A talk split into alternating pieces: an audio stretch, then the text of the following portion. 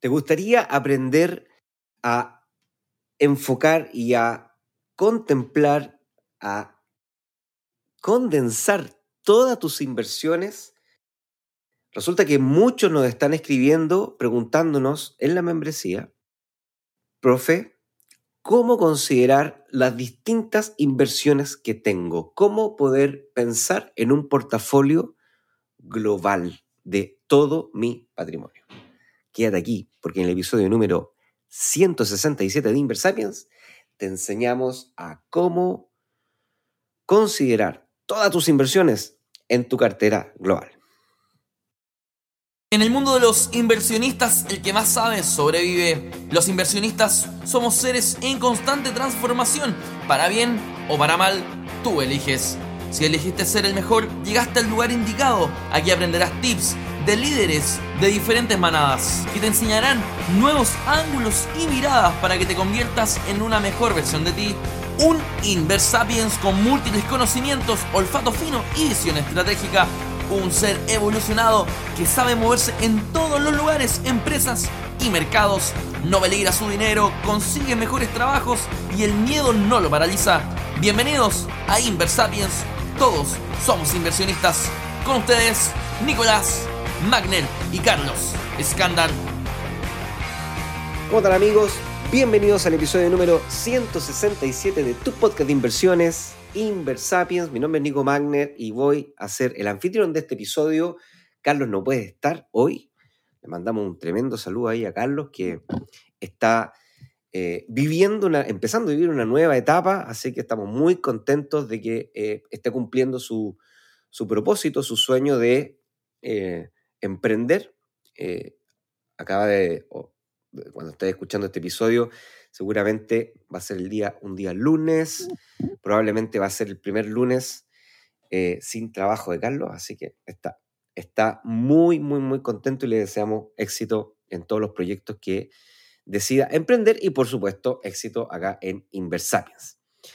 Ya sabes, antes de partir, puedes ir a www.inversapiens.com te suscribes a la lista de correos y recibes un curso 100% gratis, Finanzas para Personas Inteligentes, eh, donde te vamos a enseñar desde cero cómo ordenar eh, tu finanza y cómo empezar a volverte inversionista. Y además de eso recibes los correos que mandamos eh, para inspirarte, para ayudarte y para generar más contenido a lo largo de, los años, de los días. Cada día mandamos un correo Así que si no te has suscrito, hazlo, pero ya pon en pausa el episodio, anda rápido, te suscribes y luego sigues escuchando porque así no te pierdes los correos que vamos mandando todos los días. Los días viernes, sobre todo, mandamos un correo súper entretenido de inversiones que solamente es contenido exclusivo de la lista de correos. Así que anda y te suscribes. Hoy día quiero conversar sobre una duda que está siendo bien recurrente en nuestra membresía, que tiene que ver, los socios preguntan, profe, yo sé que esta membresía está enfocada mayoritariamente a ETF, em, pero lo que me está pasando es que tengo otras inversiones. Y la verdad no sé cómo considerar las otras inversiones.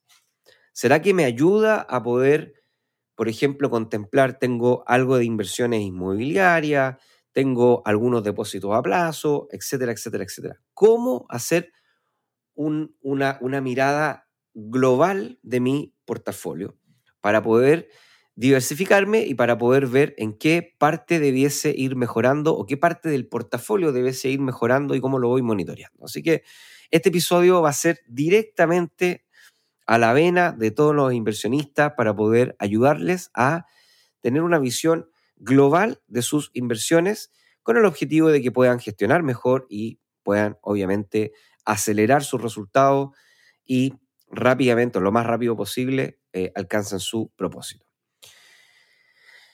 A ver, lo primero es que tenemos que entender el concepto de patrimonio, ¿vale? El concepto de patrimonio eh, es un concepto que viene o proviene desde la, de la contabilidad, es un lenguaje contable, ¿Y por qué existe la contabilidad? Porque es el lenguaje en donde las empresas y los inversionistas eh, pueden hablar y entenderse. ¿Qué significa el patrimonio? El patrimonio es el monto de dinero disponible del cual tú eres dueño y ahí están contemplados, en el patrimonio están contemplados los activos que tú tienes. Vamos, van a ir apareciendo algunas palabras técnicas, pero las vamos a ir explicando poco a poco. ¿Qué es lo que es un activo? Un activo es una cosa o un servicio, puede ser algo material o inmaterial, que te que tiene un potencial de generarte ganancias en el futuro, o sea, que es adquirido con el fin de generar rentabilidad en el futuro. ¿Qué significa esto? Bueno, significa que, voy a ir poniendo ejemplo. Imagínate que te, te compras un auto. Ese auto puede tener varios fines, o al menos dos fines. El primero puede ser, mira, este auto es lo que yo voy a ocupar para poder satisfacer mis necesidades de movilización. O podría ser, este auto lo voy a comprar para arrendárselo a otra persona para que lo trabaje en alguna aplicación, con estas aplicaciones de transporte. Dependiendo del objetivo y del propósito por el cual tú compraste ese auto, ese auto va a ser un activo o va a ser un bien de consumo. ¿Qué significa un bien de consumo? Vámonos por lo más fácil. Un bien de consumo es algo que tú te compras para poder satisfacer una necesidad personal. En este caso, todos tenemos la necesidad de movilizarnos. Para al trabajo, para salir un fin de semana, da igual. Para ir a comprar, para... Da igual. Y entonces lo que hacemos es que satisfacemos esa necesidad y la podemos satisfacer con un vehículo propio con un vehículo arrendado, podemos ocupar una aplicación, podemos tomar transporte público, podemos tomar la bicicleta, da igual. Satisfacemos esa, esa necesidad. Cuando estamos satisfaciendo nuestra necesidad, eso es un bien de consumo. Si que nosotros adquirimos el vehículo para ponerlo en arriendo, o sea, para arrendárselo a otra persona que lo trabaje, ese es un bien de capital. No de consumo, es un bien de capital. Y eso se conoce en el lenguaje contable como un activo. ¿Ok? Entonces tenemos los activos. Desde los activos vamos ahora a analizar cómo compramos ese vehículo. Vamos a suponer que lo compramos para ponerlo en arriendo, ¿cierto? Porque estamos hablando de inversiones. Entonces compramos el vehículo para ponerlo en arriendo. Vamos a suponer que el vehículo nos costó 10 millones de pesos. O vamos a pensar en, no sé, en dólares. Vamos a pensar en, en, 10 mil dólares. ¿Ya? Listo. Tenemos los 10 mil dólares. Lo compramos. Vale.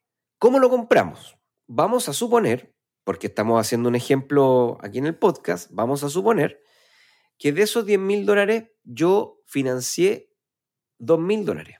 O sea, yo saqué de mi bolsillo dos mil dólares y pedí un crédito por 8 mil dólares. Con eso junté los 10 mil dólares y compré el vehículo.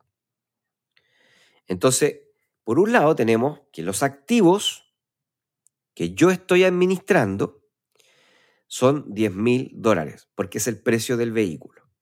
Y es un activo porque está siendo adquirido para generar ganancias. Esto no aplica para el auto que te compraste para ti. Y no vamos a empezar con, no, profe, yo me lo compré porque mire, yo trabajo y como trabajo tengo que... No, no, salvo que tú tengas tu empresa y lo hayas comprado a través de tu empresa para uso de tu empresa. Ahí sí, obviamente aplica. Pero no aplica en los casos que tú eres profesional. Por ejemplo, si yo tuviera auto y lo usara para ir, no sé, pues, a la universidad, no es un activo. Eh, estoy satisfaciendo una necesidad de movilizarme. ¿ya? Hasta ahí todo claro. Vamos a suponer entonces que compramos el vehículo de mil dólares para ponerlo en arriendo. Por lo tanto, eh, es un activo y entonces tengo, mm, estoy administrando 10 mil dólares en activos, ¿vale?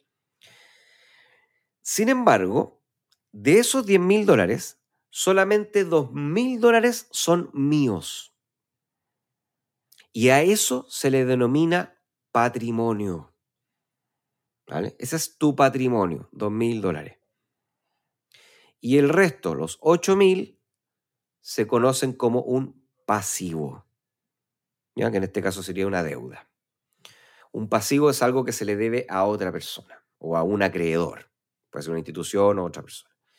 Entonces, si sacáramos la foto hoy día, nuestra foto como inversionista sería activos, 10 mil dólares. Perfecto. Patrimonio, 2 mil dólares. Pasivos, 8 mil dólares. Ahora vamos a sacar una foto dos años después. Ah, vamos a hacer, vamos a apretar un botón imaginario en donde nos vamos a ir dos años para adelante. Dos años para adelante, el auto probablemente va a haber perdido valor comercial o valor económico, perdón. Es decir, su capacidad de generar ingreso no es la misma que la que tenía hace dos años atrás, porque el activo se desgasta, porque el activo se deprecia, porque el activo eh, eh, se queda obsoleto. Aparecen otros autos que son más eficientes, probablemente esos autos que son más eficientes tienen un mejor precio de arriendo, tienen más demanda por que, el auto que tengo yo, que ya tiene mucho kilometraje, lo que sea. Entonces vamos a suponer que el precio del activo, como cualquier activo, va a ir disminuyendo a través del tiempo. Y vamos a suponer que va a disminuir, pasó de 10.000, ahora pasó a costar, qué sé yo, eh, 5.000. Y además de eso, yo fui pagando las cuotas del crédito. Yo fui pagando las cuotas del crédito y vamos a suponer que ahora solamente, solamente me queda, em, me queda por pagar dos mil dólares. Entonces, yo fui pagando y entonces, eh, al, al, ir pagando, va aumentando mi patrimonio, ¿cierto? Va aumentando mi patrimonio y va disminuyendo mi pasivo, porque yo lo voy pagando. Pero por otro lado, el activo también va disminuyendo eh, de precio. Pero mira, aquí está la parte importante. El auto va disminuyendo de precio, va en 5 mil dólares. Pero el auto durante estos dos años fue capaz de generar, vamos a suponer, fue capaz, fue, fue capaz de generar 8 mil dólares en ingresos.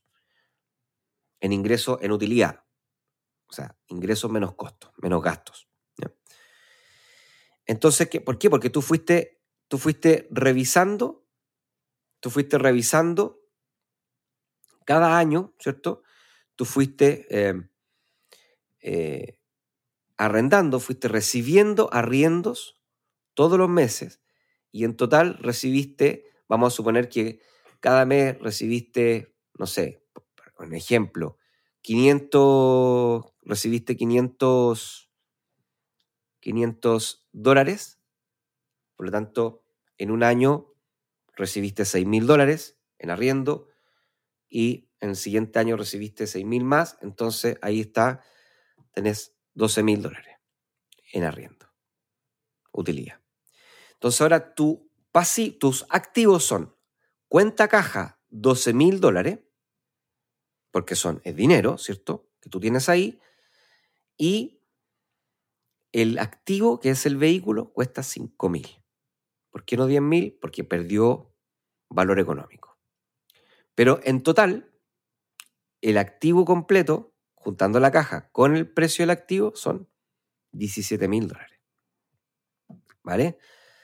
Por el otro lado, tú pagaste, estás pagando todavía el banco. Como estás pagando el banco, entonces la cuenta de banco ya no es el pasivo, ya no son 8 mil, sino que ahora son solamente 2 mil. Y el resto es tu patrimonio. ¿Qué es lo que es el resto? Muy fácil. Toma los 17 mil de los activos, le sacas los 2 mil de la deuda, o sea, te quedan 15 mil dólares. Los 15 mil dólares son tu patrimonio. Significa que en dos años tu patrimonio creció de 2 mil a 15 mil dólares. ¿Por qué te estoy contando esta historia y este ejemplo Mickey Mouse, este ejemplo hasta bobo, si tú le quieres decir de alguna forma? Porque quiero que entiendas muy bien estos tres conceptos de activos, pasivos y patrimonio. Y en particular, quiero que entiendas cómo crece el patrimonio de las personas. Con eso en mente, ahora lo que tenemos que hacer es preguntarnos qué opciones tengo para poder invertir mi dinero, invertir mi patrimonio. Fíjate que yo invertí 2 mil dólares de patrimonio que tenía y en dos años los transformé en 15 mil dólares. ¿Cómo lo hice? Ya te lo conté. ¿Qué otras opciones existen? Y ahora vamos a entrar al mundo de las inversiones. Cualquier mercado, cualquier mercado para inversionistas que ofrezca activos o, de hecho, de otra forma, bienes de capital, está dentro del rango del patrimonio, del aumento de patrimonio. Vamos a ir dando los ejemplos más comunes. Vamos a ir desde menos riesgo a más riesgo. Desde menos riesgo, depósitos a plazo y deuda. Son muy poco riesgosos. Depósito a plazo, tú sabes cómo funciona. Vas, pones tú, voy a poner nuevamente cifras. Imagínate que tienes 3 mil dólares tuyos en, el bolsillo. Entonces, vas a tomar, ese es tu activo. ¿Cierto? Cuenta caja, activo. Mira, tengo 3 mil dólares en el bolsillo. Vale. Vale. ¿Qué vas a hacer? Activo, 3 mil Patrimonio, 3.000. Listo. ¿Qué vas a hacer? Bueno, lo que voy a hacer es que voy a poner este dinero en un depósito a plazo. Voy a suponer de un año. Ya dicen que son renovables, ya. Da igual si es para, hacer las cuentas rápidas. Vamos a suponer, ya, un año, vale. Lo pongo en un año. ¿Cuánta rentabilidad vamos a suponer que da este depósito a plazo eh, en un año de los 3 mil dólares? Voy a suponer un 5%, o sea, 150 dólares. ¿Sí? Porque 3.300 sería el 10%, 150 dólares sería el ingreso al final de un año. ¿Qué pasaría entonces al final del año? Al final del año tu activo va a ser 3.150 dólares. Tu deuda, cero. Pues no has pedido deuda. O sea, pasivos, cero y tu patrimonio sería igual a tus activos, 3.150. Resultado de la operación, hiciste crecer tu patrimonio en 150 dólares en un año. es poco, profe, poco, poco. 150 dólares en un año, nada, la inflación es más alta. Sí, claro que es poco. Eh, pero que claro, el riesgo es poco. En inversiones el riesgo es poco, la rentabilidad es poca. Así funciona. Vamos, de nuevo, vamos ahora a otra, a otra opción menos, menos riesgosa, tal vez más, o sea, un poquito más riesgosa, pero más rentable. Podría ser, por ejemplo, un bono o un ETF de renta fija.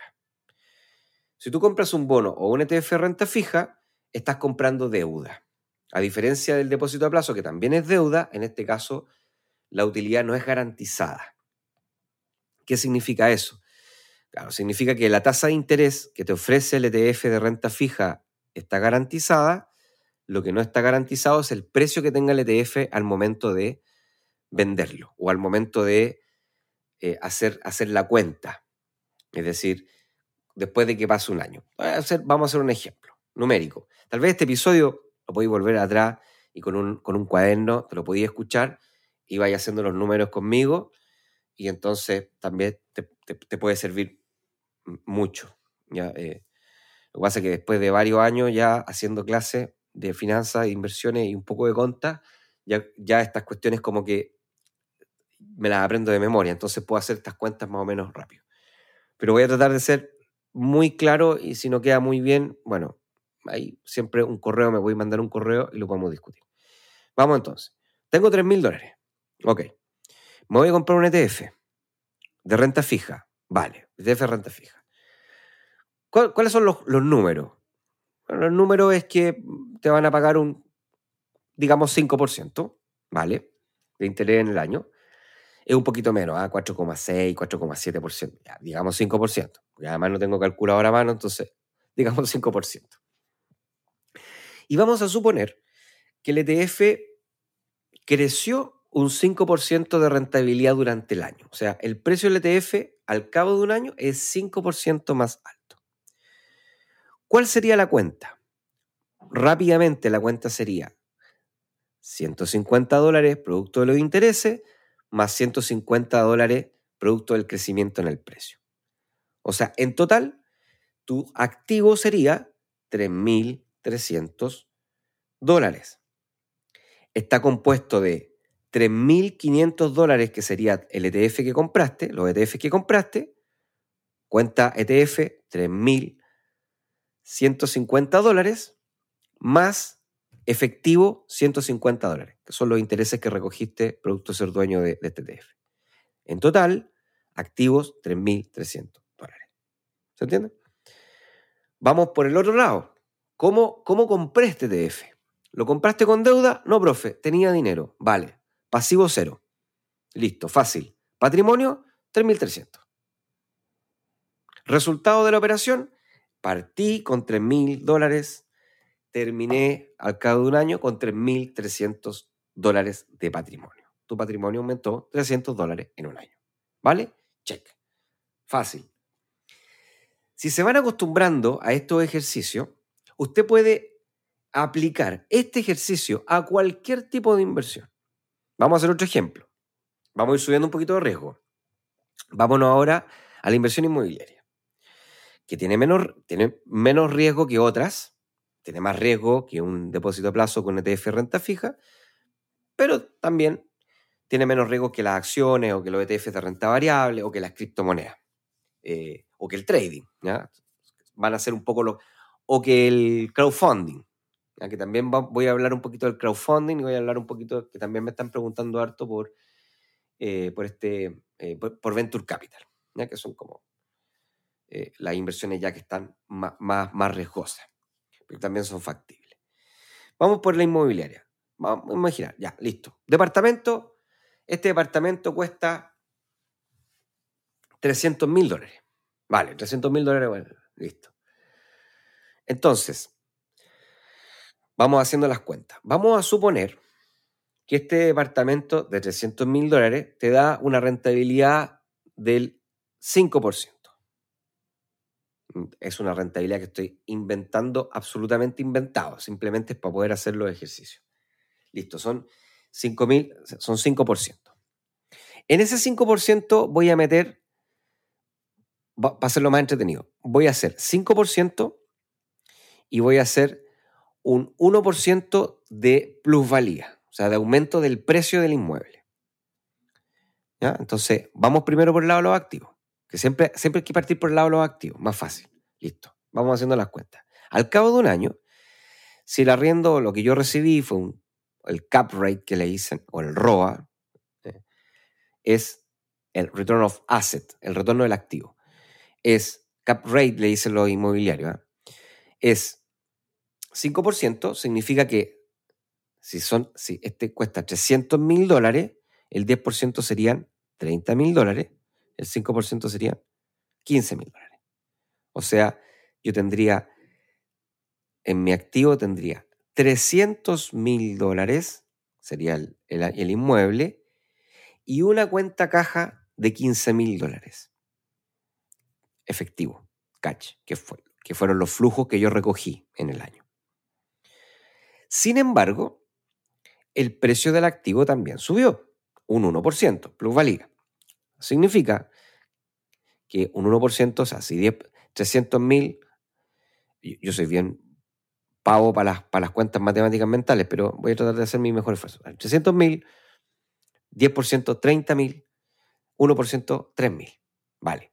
Significa entonces que ahora mi activo después de un año cuesta 303 mil dólares. Más una cuenta de efectivo de 15 mil dólares. En total, tengo 318 mil dólares en activo. 318 mil dólares en activo. No tengo ni un lápiz aquí para para anotar. Dale, 318 mil en activo. Listo. Vamos ahora por el lado del, por el otro lado, ¿cómo financié esto? Vamos a suponer que yo puse 100 mil dólares de patrimonio y 200 mil dólares me los pasó al banco.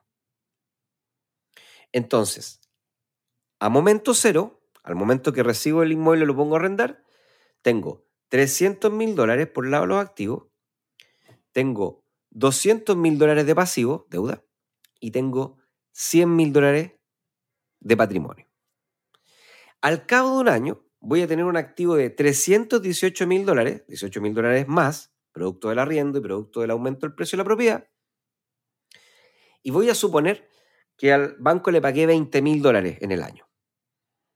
Entonces va a ser, mi patrimonio ahora va a ser, o al revés, veámoslo por el lado de la deuda, va a ser, los 200, la deuda va a ser 200 mil dólares menos los 2 mil dólares que le pagué,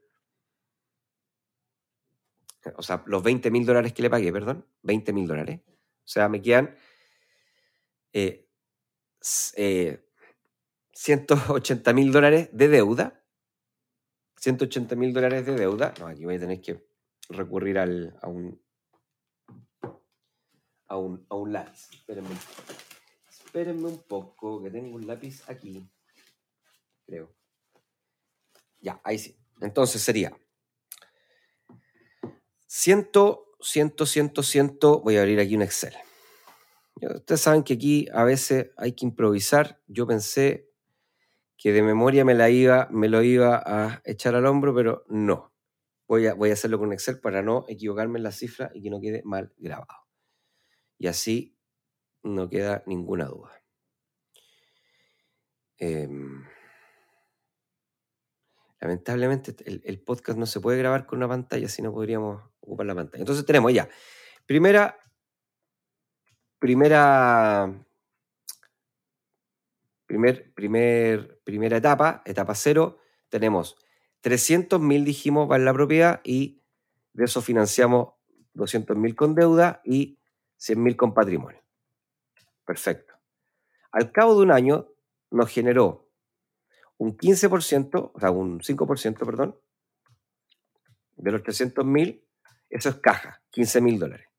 Y además de eso, el activo aumentó en un en un, eh, en un 0, en un 1%. O sea, en total, ahora mi patrimonio suma, o sea, perdón, mi activo suma 318, de los cuales, de los cuales yo al banco le devolví 20 mil dólares. Entonces, entonces sería 200.000 menos los 20.000, 180.000, está perfecto. Y el resultado es que el patrimonio va a ser igual a los 318 mil dólares que son mis activos menos lo que le voy debiendo al banco que son 180 mil. O sea, mi patrimonio es 138 mil. Resultado de toda la operación, mi patrimonio aumentó en 138 en 138 mil dólares. ¿Ok? ¿Está perfecto? Está perfecto. podríamos sofisticar el ejemplo y podríamos decir, bueno, pero profe, ¿y esos 20.000 de dónde los sacó?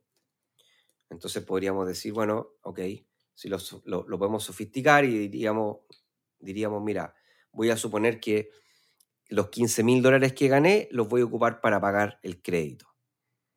Entonces, en ese caso, sería un ejemplo levemente distinto porque sería, seguimos teniendo de patrimonio los 318 y estamos... Ah, no, a ver, déjame ver cómo funciona aquí. Claro, aquí sería devolverle al banco los, los 15.000 y en este caso, en este caso yo le debería al banco de los 200.000 le devuelvo los 15 mil que son de mi, de mi caja, los saco de mi caja para pagar el crédito, por lo tanto ahora esa cuenta caja queda en cero, ¿cierto? Queda en cero y solamente me estoy quedando con eh, un patrimonio de 118 mil. Claro, porque como lo dejé en cero, ahora mi, activo, mi activo va a ser los 3.000 los 3.003 dólares, porque ahora mi, mi, mi propiedad vale un 1% más, ¿cierto? Ya no tengo caja porque la caja la agarré y pagué deuda. Eso hizo que bajara mi deuda y entonces ahora mi patrimonio es de 118 mil. O sea, 18 mil dólares más que el año pasado o que en un año anterior. ¿Vale? Subamos un poco más. Vamos ahora a la renta, vamos a la renta variable. La renta variable tú puedes comprar acciones, puedes comprar ETF de renta variable. Ambos son equivalentes, el riesgo de los ETF es menor y es menor porque son productos que están diversificados. Eh, en el caso de las acciones, no. Ahora tú podrías tener tu portafolio de acciones bien diversificado y entonces tendrías el riesgo equivalente a un ETF. Lo mismo pasa acá. O sea, tenéis 3 mil dólares, vamos a suponer que los pusiste en el mercado, acá la, la rentabilidad mucho más volátil, también es más interesante, podríamos pensar en una rentabilidad promedio del mercado americano de un 20%, 18%, y en ese caso entonces hacemos la cuenta con, con, un 20%, sería 3 mil dólares al principio. Deuda, cero. Patrimonio, 3 mil. Listo. Al cabo de un año, suponemos una rentabilidad del 18%, eh, del 18%, entonces mis activos ahora va a ser 3.540 dólares. 3.540 dólares. Mi patrimonio es 3.540 dólares. ¿Por qué? Porque no hay deuda. Cuando no hay deuda, activo es igual a patrimonio. Entonces, tu patrimonio subió 540 dólares. ¿Ya? Así de sencillo. Si es que el ETF o la acción pagan dividendos, los dividendos tú los pones en la caja como efectivo, en los activos, ¿cierto? Y el resto, el ETF lo pones abajo como una eh, cuenta de inversión.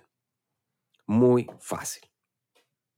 Entonces, fíjate, fíjate cómo vamos construyendo la cartera global. La cartera global la vamos construyendo haciendo estos pequeños balances en cada una de las cuentas. Y después puedes agregar todo y tener un gran balance de tus inversiones. Entonces vas haciendo, en cada uno de estos ejercicios, vas haciendo estas cuentas, estos pequeños balances y así vas incorporando todas tus inversiones, ya sean vehículos para arrendar, negocios, empresas, propiedades, ETF, criptomonedas, lo que, lo trading. ¿Cómo, ¿Cómo, funcionaría, por ejemplo, las criptomonedas? Las criptomonedas sería voy a tomar 3 mil dólares y voy a comprarme un set de criptomonedas. Listo. Al cabo de un año, ¿cuánta rentabilidad obtuve? Ahí está. Pero si no vendo las criptomonedas, entonces las valorizas a precio de mercado. O sea, por ejemplo, compré Bitcoin a 20 mil, entonces ah, valorizo y después de un año está a 21 mil, valorizo al precio que esté. Es lo mismo que las acciones o los ETF. Es exactamente igual. Al precio del momento que tú cierras tu balance, ahí tienes el estado de tu patrimonio. Y después de eso, entonces tú vas eh, avanzando en riesgo, tenemos criptomonedas, eh, trading, por ejemplo, que tal vez criptomonedas y trading, trading también es riesgoso, criptomonedas es bien volátil, eh, están, están bien ahí ¿ah? en, en riesgo. ¿Cómo sería en trading? Tengo 3 mil dólares, los pongo en mi cuenta de trading. Perfecto. Tradeo durante un año. Listo. ¿Cuál entonces es tu cuenta, el tamaño de tu cuenta? Al cabo de un año tengo, no sé, 4 mil dólares. Perfecto. Entonces, activo, cuenta trading, 4 mil dólares. Pasivo, cero. Patrimonio, 4 mil dólares. Crecimiento de tu patrimonio, mil dólares en un año. Y te puedes hacer tu planilla Excel con cada una de tus inversiones y de esa forma tú vas teniendo eh, tu tu, portafolio global. Siempre el portafolio global, tu portafolio global, importante es considerar estos tres aspectos. El tamaño de los activos que estás, que estás manejando, esto no es tu patrimonio, es el tamaño de los activos que tú estás gestionando, tu cartera de inversión. La deuda es cómo estás financiándote con deuda en tu cartera de inversiones y tu patrimonio es la riqueza que tú tienes, que es tuya, que no es lo mismo que los activos. Depende mucho de la deuda que vas a utilizar, de la cantidad de deuda que vas a Esto es muy importante, por ejemplo, en el caso de la inversión inmobiliaria. Estoy con un poquito de todo. Así que perdonen ahí por eso. Después vamos a otros activos que, por ejemplo, crowdfunding o venture capital, que son activos ya de alto riesgo. Y esto es exactamente lo mismo. Tal vez lo más difícil acá es la valorización del activo, porque cuando tú compras el crowdfunding, seguramente, o venture capital, seguramente no vas a poder venderlo en un plazo de un año. Y en ese caso, cuando no tienes acceso a un precio de mercado, es más difícil hacer la cuenta de cómo vas. Y ahí lo que hacen los inversionistas generalmente son estimaciones. Y ojalá hacer estimaciones modestas o, ser, o ser eh, pesimista en esa, en esa estimación. Entonces, de esa forma, tú lo que vas a hacer es tomar los 3 mil dólares, lo voy a poner en un crowdfunding, en un capital semilla, en, un, o sea, en, un, en estas plataformas que financian eh, emprendimientos. o Venture Capital, capital de riesgo, para, para negocios, ¿cierto? De alto riesgo. Entonces voy a poner estos 3.000 en, eh, no sé, me, alcanzará a poner en tres empresas, cuatro empresas. Y entonces tu cuenta va a ser tres empresas, va a ser mil, mil, mil en tres empresas en esta plataforma. Y al cabo, entonces, activo 3.000, deuda cero. Entonces, deuda cero, patrimonio 3.000, perfecto. Al cabo de un año, si tengo acceso a un precio de mercado de esa empresa, podré valorizar en cuánto está mi activo. Y como no tengo deuda en ese campo, entonces voy a eh, valorizar activos igual a patrimonio. Y entonces, ya entendiendo este ejercicio global, lo que el inversionista debiese revisar año a año es, punto uno, la rentabilidad obtenida en cada una de sus partidas de activos. La rentabilidad obtenida en sus partidas de activos. Y acá, al momento de revisar, no solamente calcular, hay que hacerse la pregunta si es que esta rentabilidad está satisfaciendo mis expectativas, considerando el nivel de riesgo que estoy tomando. Ya, porque podrías decir, ya, pero profe, no sé, 5% es muy poco para un depósito a plazo. Sí, pues, pero es que no, estás tomando riesgo, entonces tus expectativas debiesen estar muy pegadas a la tasa de interés de mercado. No, no deberías exigir un premio por riesgo, si no estás tomando riesgo. Y en el caso extremo, ¿cierto? Del venture capital o tal vez de las criptomonedas o del trading, ahí debiésemos ser mucho más exigentes en rentabilidad porque estamos tomando mucho más riesgo. Entonces, ahí tenemos que ser claros en cuanto a tener nuestras expectativas alineadas al riesgo que estamos asumiendo. Entonces vamos a hacer un listado con la rentabilidad que obtuve en el último año de cada una de mis inversiones. Y eso es súper importante hacerlo todos los años, porque la rentabilidad cambia. Ojo con los inversionistas inmobiliarios que se compran departamentos, se compran un inmueble, felices, pero la rentabilidad que van recibiendo probablemente se va agotando, va disminuyendo. Yo no digo que se disminuya con una gran pendiente, pero sí va disminuyendo. Y lo que tenemos que revisar, lo primero que revisamos es si satisface las expectativas de rentabilidad. ¿La satisface? Sí. Vale. Se mantiene el activo.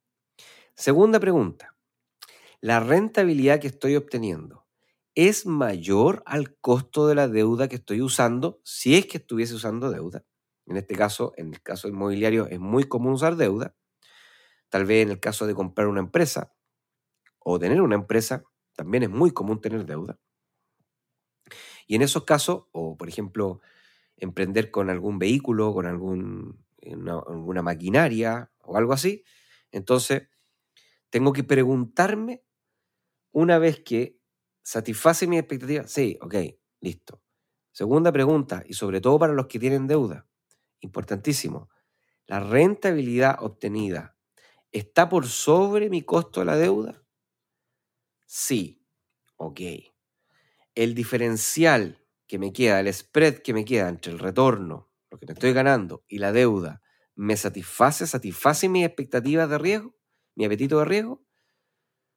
Sí, ok, se mantiene. Supongamos que no, no, no está por sobre mi tasa de financiamiento. Ok, primera pregunta, ¿se puede hacer algo para aumentar la rentabilidad? ¿Se puede gestionar de alguna forma el activo para aumentar su rentabilidad? Sí, ok, se hace. No. Segunda pregunta, ¿Se puede disminuir el costo de la deuda? Sí, se hace. No, ok. no puedo aumentar la rentabilidad del activo, no puedo disminuir el costo de la deuda. La pregunta ahora es, ¿cómo me deshago del activo de la forma más rentable posible? Hay que ponerlo a la venta lo antes posible y tratar de venderlo con la menor pérdida posible. Si es necesario dar un descuento, dar un descuento. Pero sacarse ese activo del, del portafolio, porque lo único que están haciendo es que están quemando plata, porque están pagando más en el banco de lo que están ganando con el activo. Hay otro, hay otro que no consideré, que lo voy a, lo voy a mencionar, que, debiese, que, que eh, está, sin embargo, no es parte de nuestra gestión, que tiene que ver con tus fondos previsionales. Los fondos previsionales también son parte de tu patrimonio y se consideran como un activo y como un patrimonio, que no tienen deuda. Entonces, imagínate que en tu cuenta de AFP tienes 12 mil dólares hoy día. Perfecto, 12 mil dólares. Lo anotas. Al cabo de un año tienes 14 mil dólares. Perfecto. Activo pasó de 12.000 a 14.000. Patrimonio pasó de 12.000 a 14.000. Crecimiento en el patrimonio en esa cuenta, 2.000 dólares. Y así vas haciendo una planilla en donde vas gestionando tus activos con esa lógica. En el caso de los, de los pasivos, lo vas gestionando siempre teniendo en mente ocupar tu capacidad de financiamiento, o sea, tener un 30, 35% de deuda, está perfecto, 35% respecto del, del, activo, ¿cierto? O sea, si tus activos son 100 mil, está bien tener 35 mil dólares de deuda. Siempre y cuando el costo de la deuda sea menor a la rentabilidad del activo que está financiando. Si es así, hasta un 35% está perfecto. Hay que ocupar la capacidad de endeudamiento. Siempre y cuando el costo de la deuda sea menor que la rentabilidad. Y lo otro que tenés que monitorear es el crecimiento de tu patrimonio. Porque el crecimiento de tu patrimonio te está diciendo cómo va aumentando tu riqueza a lo largo del tiempo. Y ahí las preguntas son, ¿la velocidad es, eh, satisface mi expectativa? Sí, no. Ok. No. Bueno, ¿Qué adecuación tendría que hacer a mi portafolio para poder aumentar la velocidad de crecimiento en mi patrimonio? Y probablemente las respuestas van a ir por el lado de hacer inversiones más rentables, obvio, pero para que sean más rentables vas a tener que dedicarle más tiempo, más atención y soportar más riesgo. No hay otra forma. Entonces, tal vez y ahí vas haciendo adecuaciones. Tal vez, tal vez podrías decir, mira, voy a vender esta propiedad y con este dinero voy a poner un 80% en una cartera de TF de renta variable y el 20% del 20% voy a sacar 10% para hacer crowdfunding y otro 10% para hacer trading.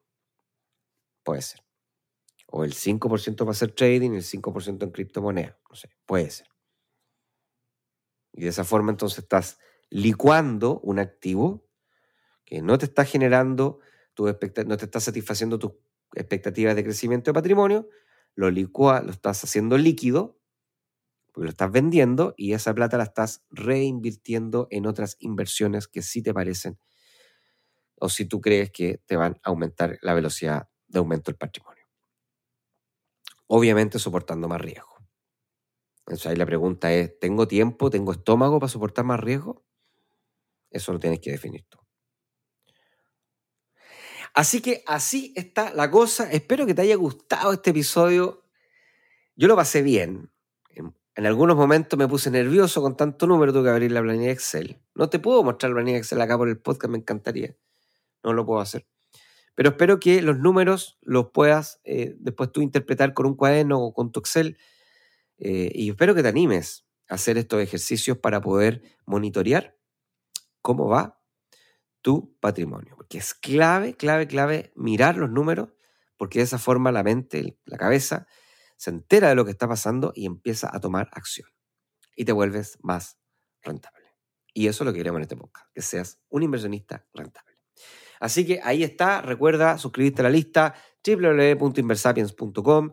Probablemente si estás escuchando este episodio en el día que se está publicando, es el último día para entrar al entrenamiento de trading. Ojo, porque el entrenamiento de trading está, pero buenísimo. Hay ya mucha gente, ya partimos sí o sí, mañana martes.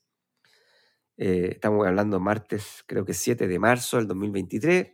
Si ya escuchaste este podcast después, bueno, ya, ya fue. Vamos a abrir el entrenamiento seguramente el próximo año.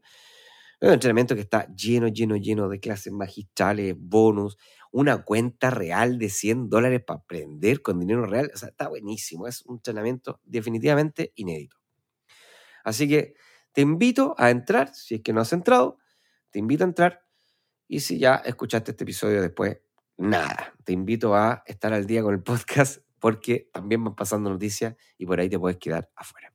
Así que eso sería todo. Recuerda, recuerda siempre estar atento a tu finanza, mejorar tu relación con el dinero, ayudar a otros y siempre, siempre formarte cada vez más. Nos vemos en otro episodio más de este podcast de inversiones llamado Inversario. Chao.